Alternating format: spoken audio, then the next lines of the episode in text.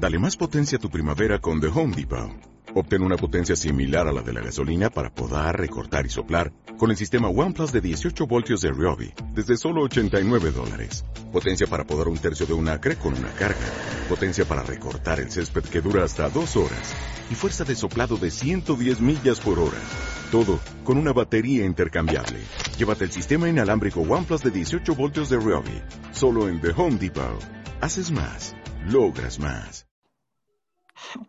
Por eso la gente se burla de mí, por mi inglés.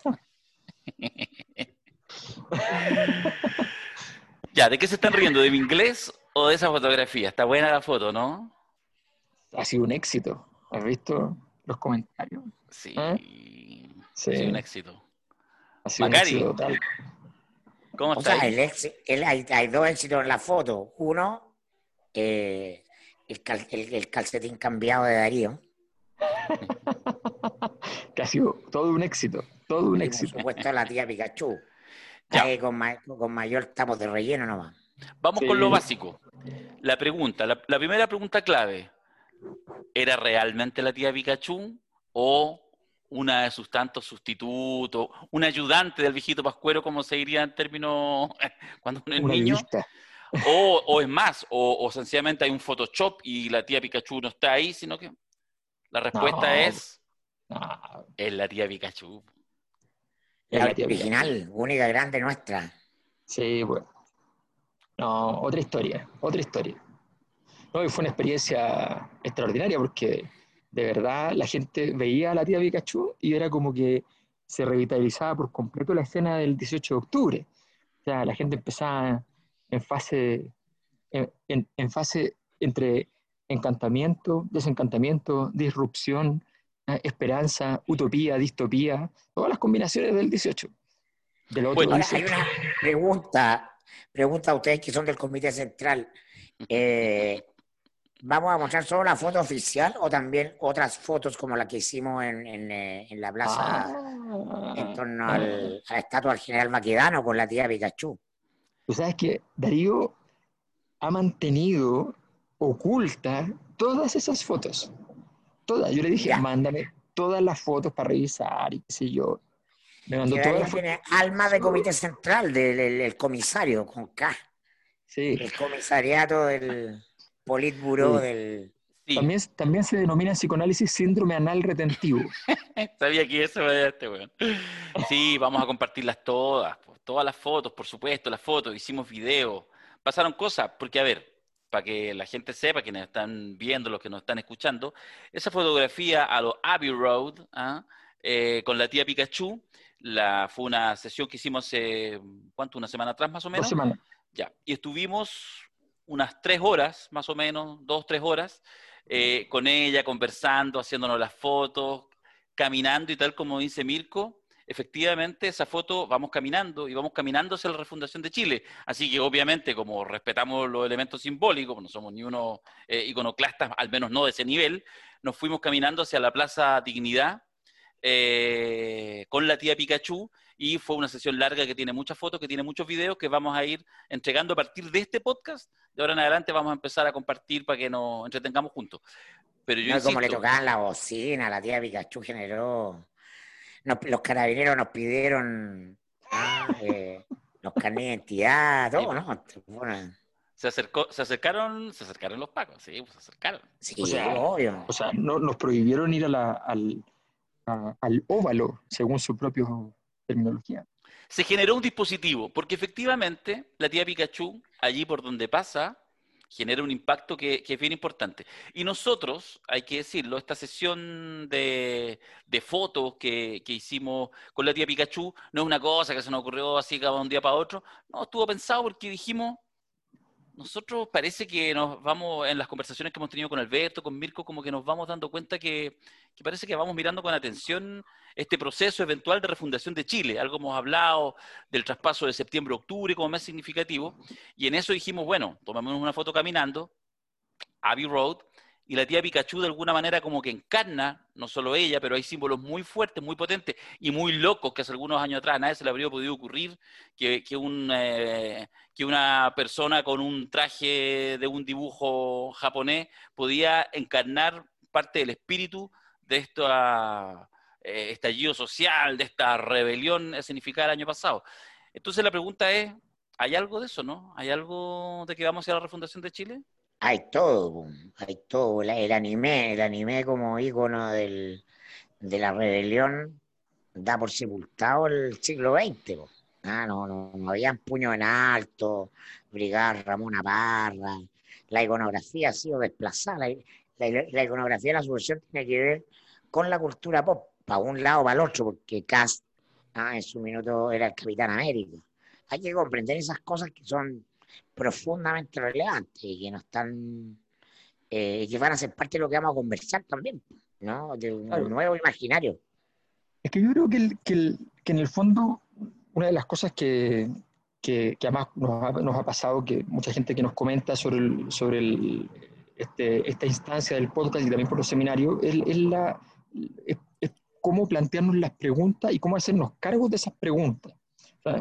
yo creo que eh, esto no puede, no puede ser, no puede ser que la, la, pregunta, si acaso existe, pero la pregunta periodística sea, eh, bueno, ¿usted cree que se va a tener que refundar la institucionalidad de, carabineros? Sí, no. O sea, cuando tú haces esa pregunta es porque supuestamente viste algo, ¿no? O sea, tienes una interpretación del proceso.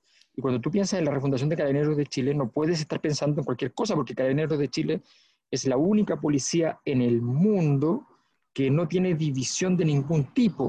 O sea, es, es, un, es, es, un emblema de un tipo de organización que tenía tal nivel de legitimidad que no necesitaba separar el parte de las balas, que no necesitaba separar la seguridad comunal de la gestión de la seguridad país. O sea, entonces la pregunta, no, uno tiene que hacerse cargo de, vamos a decirlo así, los grados Richter que tiene una pregunta. Y, y, y nosotros, lo que esto nace de una conversación hace más de un mes, donde dijimos, oye, pero ¿cómo va a ser posible que no se haya planteado en serio cada una de las dimensiones que parecen estar en tensión como posibles refundaciones? O sea, la dimensión, ¿por qué la bandera más utilizada, emblemática del estallido es la bandera mapuche no la bandera chilena? Pregunta que nos plantea entonces qué significado, qué importancia tienen entonces eh, los pueblos originarios en este, en este proceso. ¿Por qué el, elemento emblemático de orientación, de generación de sentido fue el feminismo en medio de una revuelta que requería muchos elementos patriarcales? Por de pronto la primera fila, por ejemplo, la primera línea es, un elemento patriarcal clásico de la guerra, digamos, de la guerra patriarcal más clásica, tradicional. Pero sin embargo, lo que dota de sentido a toda esa acción viene por el lado del feminismo. La pregunta por el modelo económico, que ya a estas alturas es como casi hoy, la pregunta de por qué estamos cambiando la constitución, que es como el, la pregunta que serían los del rechazo en forma eh, completamente acrítica y sin sentido, la podemos hacer como una pregunta interesante. Entonces, nos hemos planteado eso y por eso la, idea de, de, plantearnos la idea de refundación en serio es una cosa que nos, inspira mucho. La idea es que nos tome un buen tiempo, en el fondo, ir dando, dándole la curvatura a este cuadrado.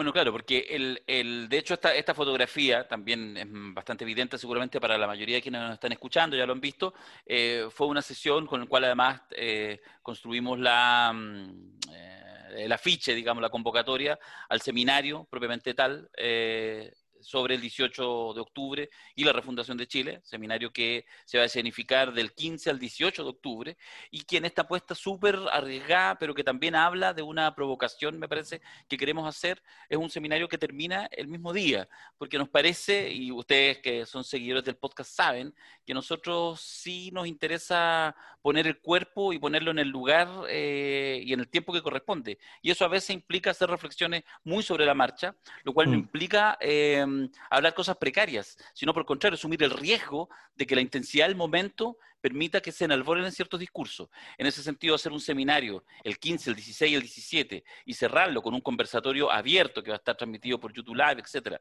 el mismo día 18 en la tarde, analizando si estamos en condición de hablar de la refundación de Chile, yo creo que es un, un elemento bien potente que agarra parte de lo que dice Alberto y Mirko un punto que quiero marcar ahí, Darío, de lo que dices tú, que, tiene que ver con, en el fondo, parte de lo que conversamos el mismo día, aprovechando que estábamos juntos, es el tema de, del, del ejercicio de curatoría que, que, se arma para poder pensar en esto. O sea, en el fondo, está bien, muchos podrán pensar que este es un seminario conmemorativo. No, no se equivoquen. No es conmemorativo. Esto no es, miren lo que pasó, no es una réplica tampoco de lo que hemos trabajado en, eh, los seminarios adentro y también por fuera a través de la, de la masterclass y a través de otras cosas que tenga que ver con el estallido en sí mismo, con las causas del estallido. No, no hay nada de eso. Lo que estamos pensando justamente es otra cosa, es la refundación y por tanto la pregunta es, ¿cuál es el futuro del estallido? No, no, no qué es lo que pasó, a qué se debió, que es una pregunta relevante, que sigue siendo relevante, a la que seguiremos dándole importancia. Pero, ¿cuál es el futuro del estallido? Eh, ¿Es un espasmo o, es un, o, genera una condición de un nuevo orden? Entonces, esa es la pregunta que queremos, queremos hacer. Y en ese sentido, ha sido el trabajo de diseñar un seminario que está pensado fundamentalmente salir de la conmemoración que necesariamente se produce ¿eh? y, escapar, escapar todo lo que podamos para poder buscar efectivamente esa, esa, esa visión de futuro, eh, ha sido un desafío súper importante y por eso estamos haciendo un esfuerzo de hacer un seminario particularmente extraño incluso, uh, diferente. Macari. Eh, a mi juicio, a mi juicio la pregunta que nos hacemos es una pregunta osada pero necesaria porque una de las características de nuestro país es eh, una suerte de hipocresía y entonces hay muchos problemas para ponerle los nombres a las cosas. Eh, refundar Chile, alguien podría decir Chile se fundó ah, por Pedro de Valdivia o Chile se fundó por la primera junta de gobierno como Chile, pero quiero decirles que no, que Chile ha sido refundado antes. No, vivimos en Chile, el Chile neoliberal, es el proyecto refundacional de Chile ¿no? que encierra a eh, los grupos que le dan sostén ideológico y político a la dictadura militar. ¿Ah? Y por eso que la dictadura militar no es un, cuartelazo, ¿ah? Mm. no dura 17 años ni se prolonga en su marco jurídico, político y económico. Eh, el, 73 ¿no? Eh, tiene un contenido ¿ah? y es política de verdad. Ah, no es un cuartelazo para sacar un gobierno, no, no, no. Se ocupa ese espacio para construir un proyecto político, ¿ah? que es conservador y autoritario, ¿no? económico, que es neoliberal, ¿no? y valórico-cultural, que es conservador en un sentido preconciliar. Y eso está puesto ¿ah? en la Constitución de Chile. Y eso no se altera de manera significativa ¿no? Eh, con la transición. La transición lo refuerza. ¿no? Y la crisis que vivimos, la crisis de ese Chile que fue exitoso, porque cuando un proyecto de país dura 40 años, exitoso. ¿ah? No, no, no, no, no ha sido borrado, pero está agotado. ¿Ah? Y eso es lo interesante, y entonces es evidente que estamos ante la oportunidad de refundar Chile, porque se, se provoca, se, se pone la palabra refundar para instaurar miedos, como refundar es partir todo de nuevo, ¿ah? es como que nos acostamos y mañana despertamos en otro país. Y entonces tiene esa carga negativa, ¿no? Por el peso del, de un falso amarillismo, porque todos somos moderados acá, ¿no? Pero es eh, la idea de que el cambio tiene que ser tan, y este, esto herencia la concertación, el cambio tiene que ser tan gradual y tenue que ni siquiera parezca cambio, porque lo otro es revolución, y ya sabemos lo que pasó con la revolución, el 73, ¿no? Entonces hay un miedo, un fantasma, un fantasma que tenemos que despejar. A mi juicio, lo más decisivo eh, que ocurre el 18 de octubre y que yo siento que está hiper, hiper eh, oculto es la conformación de los cabildos. Yo no había, no, no, por lo menos no tengo registro que en Chile se hayan convocado cabildos desde 1810, ¿no? Y es lo que ocurrió al día siguiente. ¿ah? Yo tuve la suerte de asistir a uno, no sé ustedes, no, pero ahí hay un germen de algo nuevo. Pero han pasado tantas cosas, está todo, hay tanto humo, ¿ah? en medio de las balas, que no estamos viendo lo esencial. Y lo que vamos a intentar entonces es tratar de despejar el humo para ir viendo eso esencial que nos va a quedar, ¿no? Y que tenemos que nombrarlo ¿ah? de mm. la manera correcta. Fíjate que eh, tú dices hay una cosa que es bien, importante que tiene que ver con, con qué actores en qué instancias se está comprendiendo. Y es muy raro el, escenario actual porque tenemos, por ejemplo, quienes sostienen la tesis de la refundación. eh, hay en distintos lugares. O sea, tenemos, eh, por ejemplo, Pablo Longueira aparece con un claro sentido refundacional, o sea, él sabe que viene una refundación y lo que él quiere es evitar que, se, que, que mediante fractura, que es lo que pasó en Chile antes y les benefició a ellos, el sector opuesto a ellos se lleve todo para la casa. Entonces dice, yo para rechazar tengo que decir apruebo, dice, porque tengo que estar en la convención constitucional. Lo entiende. Lo entiende. Y entiende que estás en un momento, o sea, toda persona seria que hicieron lo que hicieron, sabe que en algún momento esto tenía que pasar de alguna manera. No igual, no tal cual, pero en algún momento se le iba a ir todo al carajo. Y, tenían que y tienen que salvar los muebles. Y salvar los muebles no es menor. Todos hemos dicho, cuando hemos, cuando hemos gestionado mal una crisis, ¿por qué no salvé los muebles?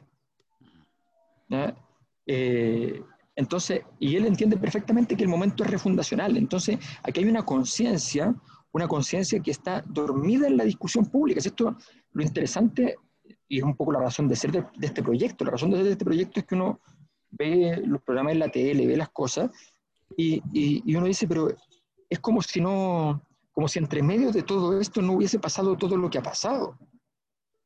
Entonces, o sea, eh, este es un momento, si Harpa pudiera, resucitaría.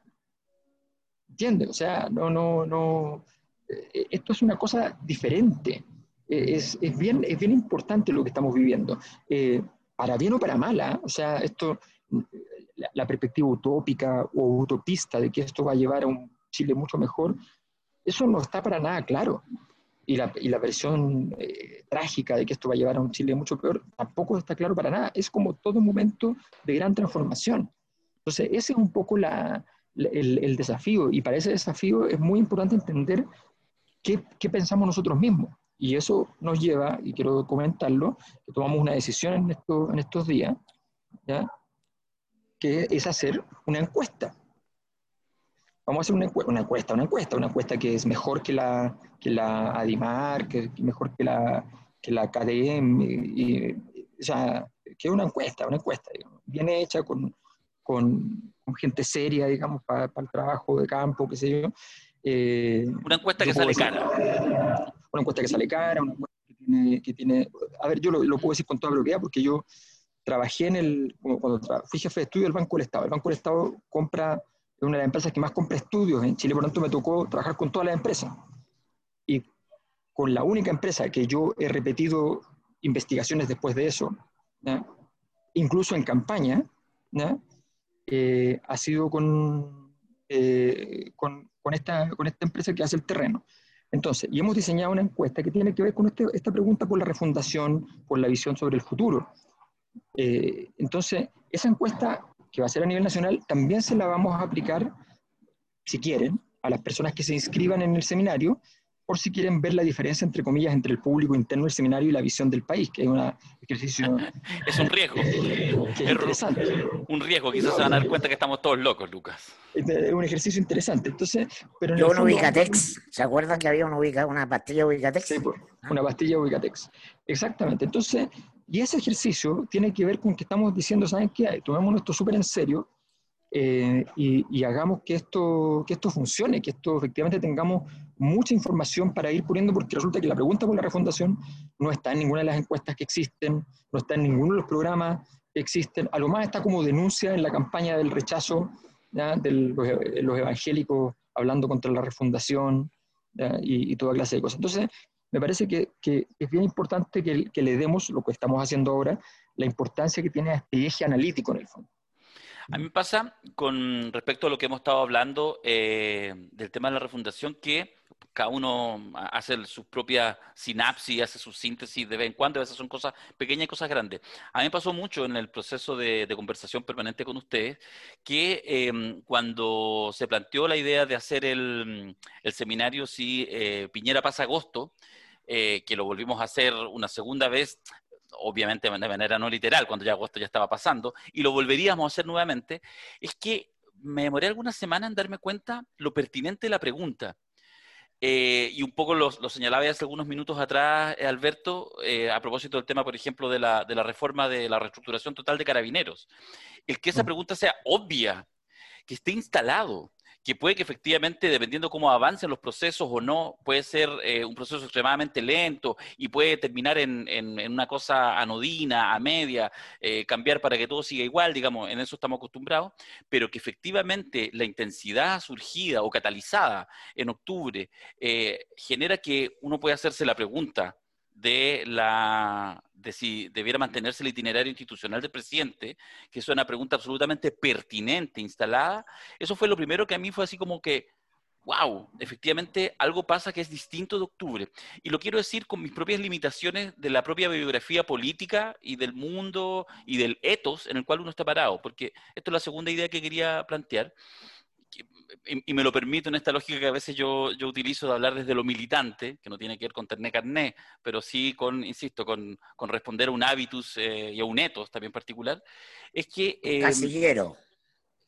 Sí, sí, también. Lo, lo- lo que pasa es que el casillero supone que te quedas ahí. Lo otro más bien tiene que ver con reconocer el origen, ¿ya? Y desde ahí pensar hacia dónde uno puede avanzar.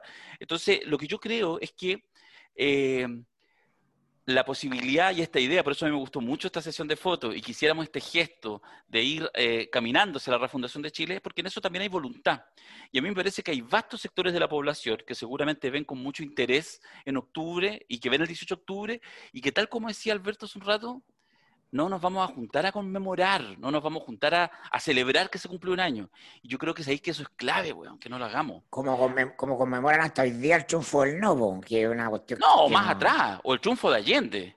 O se conmemora en un sentido negativo y se recuerda el golpe, pero como evento, como repetición exacerbada. Justamente a mí me parece, y lo digo, insisto, desde reconociendo mi origen, que quizás es hora de que los sectores que hemos mirado durante 50 años, independiente de la edad personal, podemos ser chicos y mirarlo así, hemos mirado septiembre, es hora que miremos octubre, porque octubre nos puede, nos abre la posibilidad de mirar hacia el futuro. Por supuesto, el diagnóstico, lo que han sido estos 30 años post dictadura, pero mirar hacia el futuro. Mira, en octubre, weón, cuando yo estamos ahí cruzando la calle con la tía Pikachu, tú te das cuenta en ese gesto, yo me doy cuenta en ese gesto, que están todos los elementos ahí. Están todos. Están los elementos del feminismo y de la construcción del patriarcalismo eh, como una moral, como un sistema productivo neoliberal que se enquista. Están los elementos de, de- de, mm, la plurinacionalidad, lo que decía también Alberto, lo que ha mencionado Emir con respecto a las banderas mapuches. Los elementos están. Está el panorama para ir construyendo. Ahora, es un enorme desafío porque esto puede ir para cualquier lado, porque justamente son sociedades mucho más complejas que rompen la lógica binaria que de alguna manera uno se instaló respecto al sí, al no, respecto a, a la dictadura y a la democracia. Entonces, yo, yo solo digo que, eh, que los elementos están ahí para ser analizados y que la posibilidad de la refundación de Chile yo creo que efectivamente ya no depende solamente que mágicamente llegue algo desde el cielo y que por alguna extraña razón se produzca la revolución, que es como el clásico Mm. horizonte utópico de la izquierda, sino más bien está todo pasando ahora y las decisiones se toman ahora. Eh, tan simple como Sí. eso. Yo quería conectar con algo que dijo Longueira, que tú lo, lo vi ayer en televisión en Mesa Central. Eh, tuvieron fome todos los programas en general de televisión en la mañana, pero el de lo, pero la Andrés Longueira estuvo muy buena porque te habla de, de- del dirigente finalmente con su nivel de locura y todo, pero que justamente está en la tecla del origen de todo y que tiene panorámica, no tiene táctica y estrategia, como diría Benedetti. Y lo más notable es que él decía, bueno, estamos por primera vez, y lo decía en positivo, en el horizonte de enfrentar el desarrollo de una nueva constitución sin un quiebre institucional de por medio. Una cuestión que hablamos en los seminarios de Piñera más agosto, ¿no? En julio y agosto. Entonces, hay una ley en Chile. No hay ¿ah? nueva constitución sin haber un quiebre de por medio. ¿ah? Un quiebre en la institucionalidad. Y entonces, eh, la claridad que tiene la élite de que tiene sostener el, el rito de paso ¿ah? de una constitución a otro, esta vez sin quiebre, ¿no? Y cuán importante es aquello, ¿no? Y por eso que la pregunta es si va a ser capaz de sostenerla o no, ¿no? Si, si Piñera llega a marzo del 2022, porque la pregunta está en el contexto, en un contexto mucho más grande, que es cuán fieles somos a nuestra historia, a nuestra historia inconsciente, porque eso no está verbalizado tampoco. Para, para avanzar en Chile tenemos que quebrar, en el sentido que sea.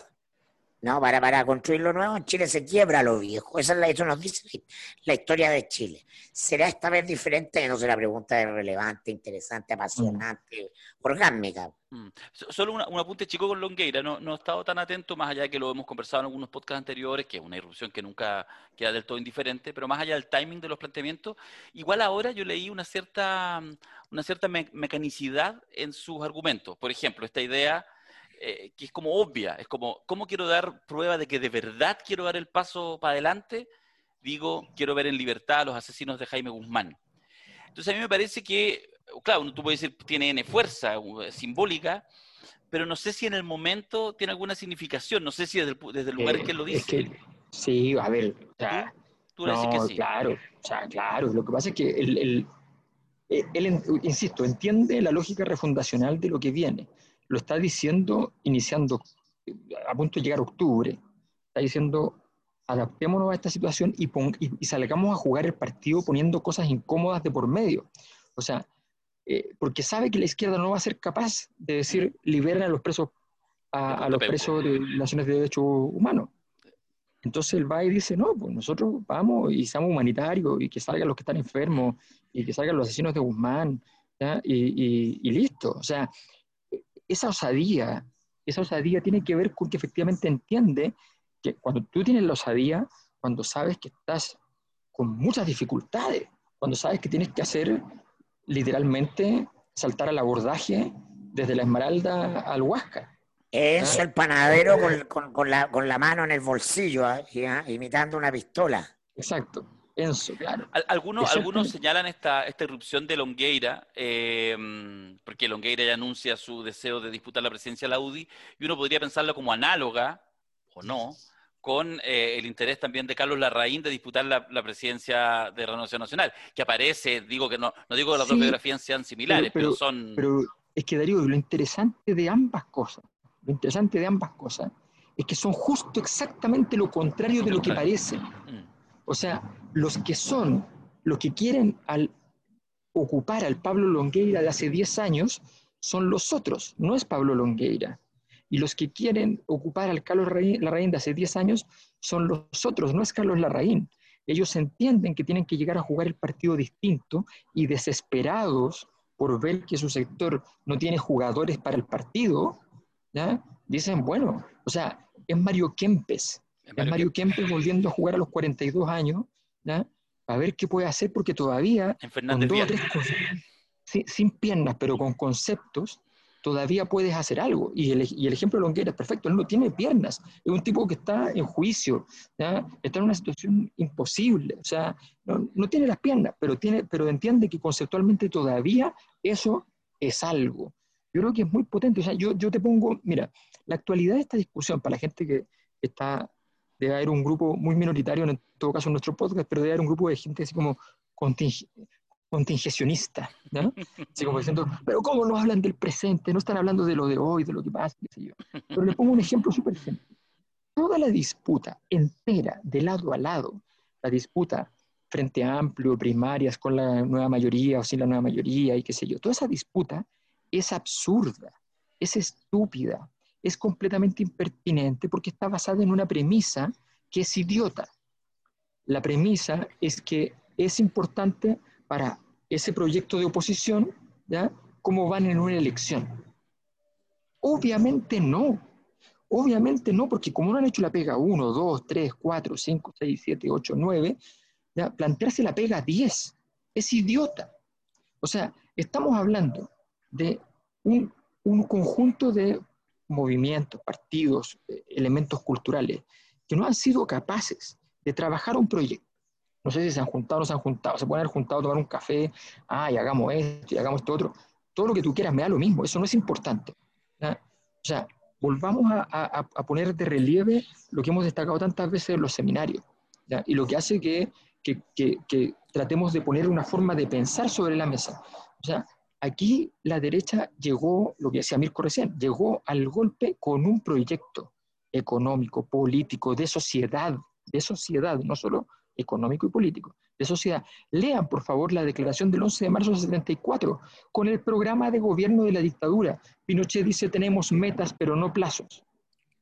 ¿Ya? Tiene un proyecto, un proyecto que no es de él, es un proyecto que es la amalgama de una negociación entre gente franquista, hispanista, versus con, gente eh, del liberalismo más extremo en lo económico, una cosa loquísima entre católicos eh, y, y, desde el inicio con el evangélico. O sea, es una cosa muy compleja.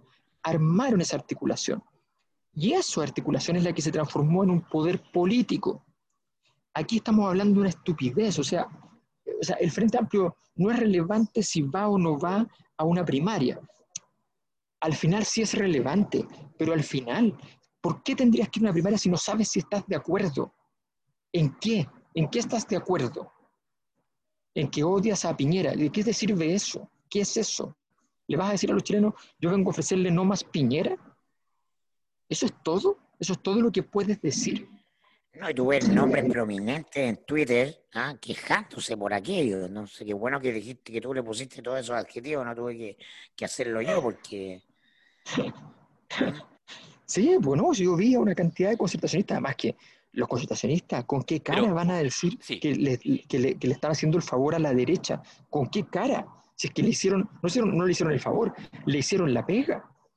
Pero ojo, yo, entiendo, porque de hecho lo, te lo vi ahí en Twitter, el tema de... Eh, o sea, evidentemente hay, hay sectores políticos de la concertación que no tienen ni un derecho a plantear una decisión de este tipo el Frente Amplio. Ya, pero despejando eso, un poco el, comentario que tú, tú has hecho, eh, y, y, no habiendo hecho las tareas de la 1 a la 9, la pregunta es, porque los tiempos se acercan, porque efectivamente las municipales están a la vuelta de la esquina, deben quedar dos o tres meses para, para, para, inscribir las candidaturas, es decir, nada, si en abril son las elecciones. Y el tema es que si tú no haces ningún cambio, eh, efectivamente se llena de, lo estoy pensando en la perspectiva de la gente que está por la prueba, o sea, puede tener una mayoría de alcaldes por el rechazo, por ponerlo de alguna manera, ya haber pasado el... el pero, pero si la mayoría de los alcaldes de la derecha están en el apruebo. Claro. es, que, es que lo que pasa es que parte de nuestra crisis tiene que ver con que seguimos pegados en el tema de las elecciones, bueno, y quién va a ganar la elección y puros nombres. Se trata de quién ocupa un cargo, entonces es una estupidez supina, de verdad. Ah, porque eh, es parte de la frivolidad en la que está sumida la política, la incapacidad de comprender que ese modelo está agotado, que va agotado con Bachelet, que arrasó en la urna, que ganó Senado, que ganó Cámara de Diputados, ¿no? Y quedó en nada. Ah, tenía todas las mayorías nominales y formales, porque el Frente Amplio, una parte ahí, RD decisiva, ¿no? Que lo vieron por dentro. Con razón, los mandaron ahí a la cuota Mineduc, de asesores de, de, de Isaguirre, y cacharon que la cuestión no era Ah, eh, porque íbamos todos en la lista y, y, y, estábamos todos contra la derecha, que íbamos a poder hacer algo. Entonces, ¿qué tiene si arrasan los alcaldes de la derecha por el apruebo? ¿Qué, importa? lo importante es el contenido de lo que ocurra. Lo interesante es que el, hecho de que el Frente Amplio confirma que no va a primaria muestra la, la evidencia del tiempo histórico, que es la fragmentación. Está todo el sistema fragmentado, entonces querer seguir jugando en la lógica dos polos ¿ah? de la DC hasta, weón, Chuchunco City, weón, y, los anarquistas, ¿ah? y el resto es la derecha, como si toda la derecha fuera una cosa, como si no tuvieran su propia ¿ah? bomba de racismo interna, fragmentado ideológicamente. ¿no? La, podemos hablar hoy día de una minoría neoliberal en la derecha, ¿ah? a la luz de lo que ha pasado este año ¿ah? mm. en el estallido. Entonces, ¿qué importa? ¿Ah? Si gana Godina, ¿acaso el candidato que va a llevar el, Partido Radical, que puede ser, no sé, un narcotraficante, es mejor que gane Godina? Te digo el día el pico, no, por favor, que aquí están hablando. ¿Ah? Si Godina está moviendo la cosa hacia un lugar de manera mucho más relevante que lo que puede hacer el, alcalde narco de la concerta. ¿Ah? Y lo digo porque hay antecedentes. Yo ¿Ah? hay alcaldes narcos. Sí, pues. Ah pero, ah, pero es socialista. Olvidamos que la derecha gana en San Ramón. ¿De qué me estáis hablando? Sí, totalmente. ¿Ah? Yo sin, yo sin compartir el, tremendo amor por Codina de, de Mirko Macari, eh, respetando eso sí el punto y con la gestión en general de los alcaldes No, de es derecha en por Puente Alto. Cari Barriga, yo lo sé. No, pero ¿sabéis lo que me pasa con el Frente Amplio? Es como una reflexión espuria, porque va y vuelve. Eh, uno en general conceptualmente valora, defiende que eh, puede haber mm, decisiones, eh, que puede haber decisiones de alguna manera que uno no comparta, que pueden ir en contra del sentido de unidad, pero que tienen cierta lógica, ¿ah? que sucedan, tienen un horizonte estratégico. A mí me pasa con lo del Frente Amplio es que no veo ningún horizonte estratégico. Entonces uno podría eh, decir, mira, no vamos a primaria porque estamos justamente en un proyecto casi refundacional, porque tenemos una mirada ideológica, por lo que acaba de decir Alberto, lo que has dicho tú, etcétera, o sencillamente es un cálculo aún más pequeño, decir, mira, no nos conviene el escenario de las primarias, mejor negociemos más adelante. Y esa es la parte que a mí me incomoda, porque lo que he visto esta última semana es como la vuelta de la política muy intensa, pero de esa política justamente muy charcha, tan charcha que se nos fue Alberto, eh, muy charcha, eh, que tiene que ver con, con- esta cosa, insisto, de, eh, de que uno no sabe si la toma de decisiones es tan solamente con un puro cálculo electoral o hay mayor profundidad. Ya, hagamos un alto y esperamos a Alberto. Para ustedes ha pasado solo un segundo. Para nosotros han pasado como siete minutos. Volvió A mí se a internet, Mirko se fue a y ahora se paró. Mirko. Ah. Ya, pero yo sé que tú, Mayol, tienes aptitudes eh, superiores como Freddy Turbina, entonces yo sé que aunque no estabas conectado, me escuchaste igual. Sí, po, no, sí. Es que, es que te conozco, Mosco. Eh, no, lo que pasa es que, a ver, lo primero que hay que decir es que la, la decisión del Frente Amplio tiene una, una- la, la decisión privativa de no ir a primaria políticamente está perfecta. O sea, no perfecta en el sentido que sea correcta. Es una decisión privativa de la coalición. No pasa nada. La decisión, la parte literalmente ordinaria de la decisión es de proponer un pacto por omisión. Claro, O sea, cálculo, cálculo, cálculo. porque el pacto por omisión supone, porque ¿cuál es la diferencia entre la primaria y el pacto por omisión? Para que la gente lo entienda, la gente que no ha estado en una negociación de candidatura eh, en cualquier instancia. Que no es mi La caso. diferencia es la siguiente. El pacto por omisión lo que hace es que conserva la potestad de poner el nombre que quieras, donde quieras, al que le tocó la zona en la repartija. Este es mi Entonces, a tal, a partido se ahorraron la presencia desde la DC hasta el Partido Socialista y se ahorran a toda esa gente y tienen un cupo para ellos exclusivo, a poner el ejemplo en RD. Y entonces RD define quién va, puede hacer una primaria interna, que son más arreglados que primaria interna. digamos. Entonces, ya, pues, eso, lo que tú quieras. ¿ya? Y sale entonces un nombre. Entonces, en el fondo, es exactamente lo contrario del discurso democrático y qué sé yo, porque es básicamente decir, ok, mira, yo estoy dispuesto a no ir en muchas partes, pero lo que no estoy dispuesto es que a donde yo vaya, yo no pueda decidir quién va. Mm. Porque la primaria abierta es otro cuento. La primaria abierta llega una persona que lleva cinco años trabajando en un territorio y tiene 3.000 votitos dando vuelta y ¡pum! se la lleva. ¿Ya? Y el nivel de profundidad de su trabajo queda premiado. Entonces, entonces bueno, todo eso, esa es la parte que, que es patética de la, de la situación. Ahora bien, lo que, respecto a lo que tú planteas, eh, yo creo que, o sea, yo creo que lo primero es lo primero. Y yo sé que a veces uno se saltó muchas cosas y tiene que comerse todo lo que viene después. Pero, pero antes de saltártela, tienes que comértela. O sea, lo primero que corresponde que se haga es la conciencia absoluta de que no hubo proyecto conjunto. Hoy día se están, se están todos disparando por algo que dijimos aquí, pero hace mucho rato. Qué estúpido que no puedan montar una franja de la prueba conjunta Y qué estúpido que es. ¿ya? Y ahí estamos, efectivamente. ¿ya? Con imágenes con diferentes colores, con... O sea, estamos hablando de, de toda clase de detalles, desde los contenidos, el tono, la secuencia entre una cosa y otra, y además hasta los colores que, se usan como colores emblemáticos de la franja. Entonces, todo eso habla de una, de una, de una falta de capacidad de articulación. Y eso, llevado al extremo, es la ausencia de proyecto político. Entonces, a mi juicio, la mera acusación de cálculo político, no, el cálculo político es parte del juego. el punto es cuando tu cálculo político es tan cortoplacista que no eres capaz ni siquiera, y, y- y que al fondo usas a, a tu favor, que es tu contra a la larga, pero a tu favor decir, ah, pero es que esta cuestión eh, ya pasó, debimos hacerlo, pero ya no lo hicimos.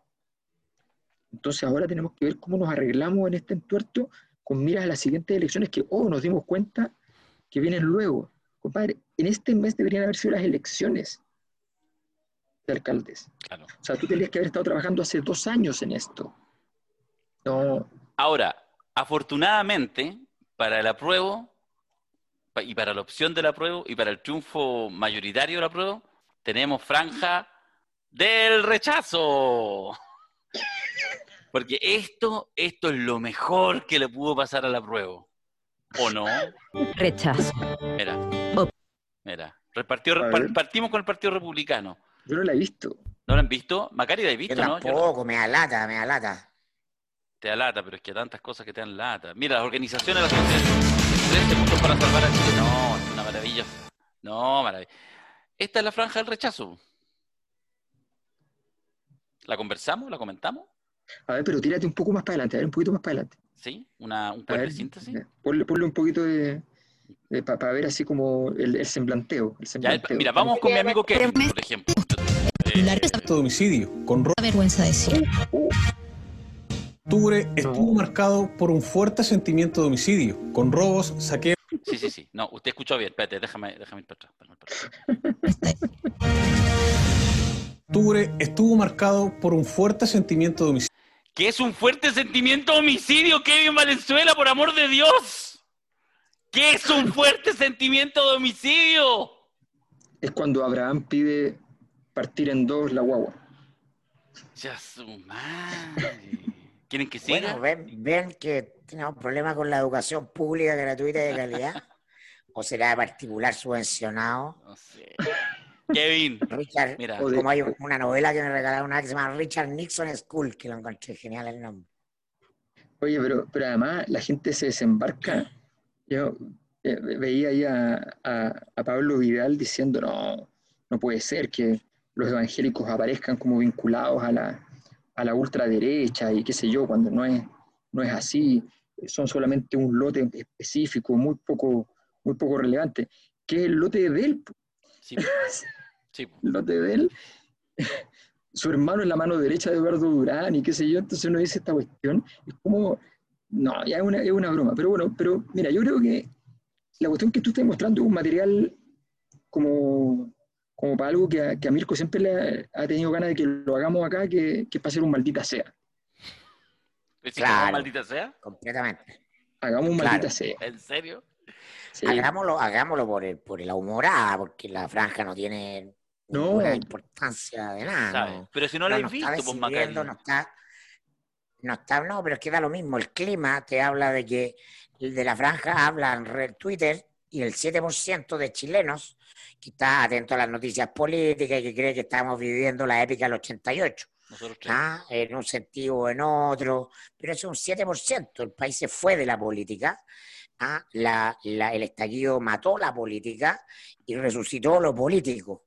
Entonces la franja es de la política ¿ah? y del orden de la política. ¿ah? Pero 40 años después, ya, entonces estamos, la atención, lo interesante es lo político, aquello que está fuera de. ¿ah? Pero la, la- la franja ya no, no representa, no simboliza, No, que tenemos que hacer, tenemos No que es- hacer el, el, el, el maldito sea eh, apócrifo, como los evangelios apócrifos, así, el, el maldito sea apócrifo. Ya, me parece. Esta semana, ¿no? Sí, hagamos esta día- semana. Puede ser. Porque además este capítulo ya está a punto de terminar y va a ser un poco más cortito. Porque yo tengo la burguesa reunión. Yo tengo sí Sí. una. Y tengo que trabajar y tengo unas reuniones ahí presenciales para contagiarme de COVID. Pero y después vuelvo a mi casa para contagiar al resto de la gente de mi casa. Pero bueno, son, cosas que pasan. Oye, eh, ya pues, la convocatoria la tenemos hecha. eh, estamos en ánimo refundacional. Vamos a ver si nos cuánto nos dura el ánimo refundacional. De repente se nos acaba pronto. No creo. No, vaya a ver. No, el país, no sé, el país está en el ánimo refundacional sin saberlo. Sí, sí. Está interesante. no, si estamos, estamos en, el- en- en un, en un proceso, siempre es O sea, difícil cuando, asumir. cuando los dirigentes políticos hablan de tal vez sea necesario poner un civil a cargo de carabineros, están diciendo refundación sin decirlo. Claro. ¿ah? No, no, no, si esta cuestión. Lo, que pasa es que en todo caso lo normal es que tampoco haya conciencia de refundación en, en- en- cuando uno experimenta una situación, si eso es normal. O sea, cuando tú, la, cuando tú la verbalizas y crees que efectivamente es muy obvio, es porque normalmente es falso. Es como decir, como, sí, es como cuando estás en esas crisis así como de, de amores adolescentes y dices, sí, creo que ya dejé de estar enamorado, al fin logré superarlo. Por el mero hecho de que lo estés diciendo significa que estás hasta el óleo, o sea, no hay ni una, ni una posibilidad. ¿no? Entonces, efectivamente no, esta cuestión se, se- se te das cuenta cuando, cuando ya de pronto ocurre que dices, bueno, en realidad esto está en refundación. O sea, nos mandamos la constitución, nos mandamos eh, la bienes socialdemócrata, vamos a hacer esto, vamos a hacer esto otro. O sea, es otra historia.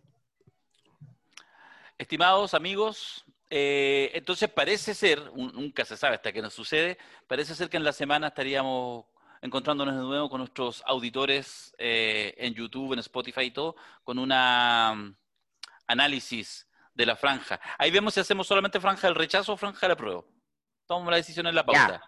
Yo encuentro que no hay que ni que usted, meterse. dire- usted el, el editor. No, rechazo nomás, rechazo. Aquí todos rechazamos. Ya, chao, chao. Nos vemos. Chao, chao. Chao.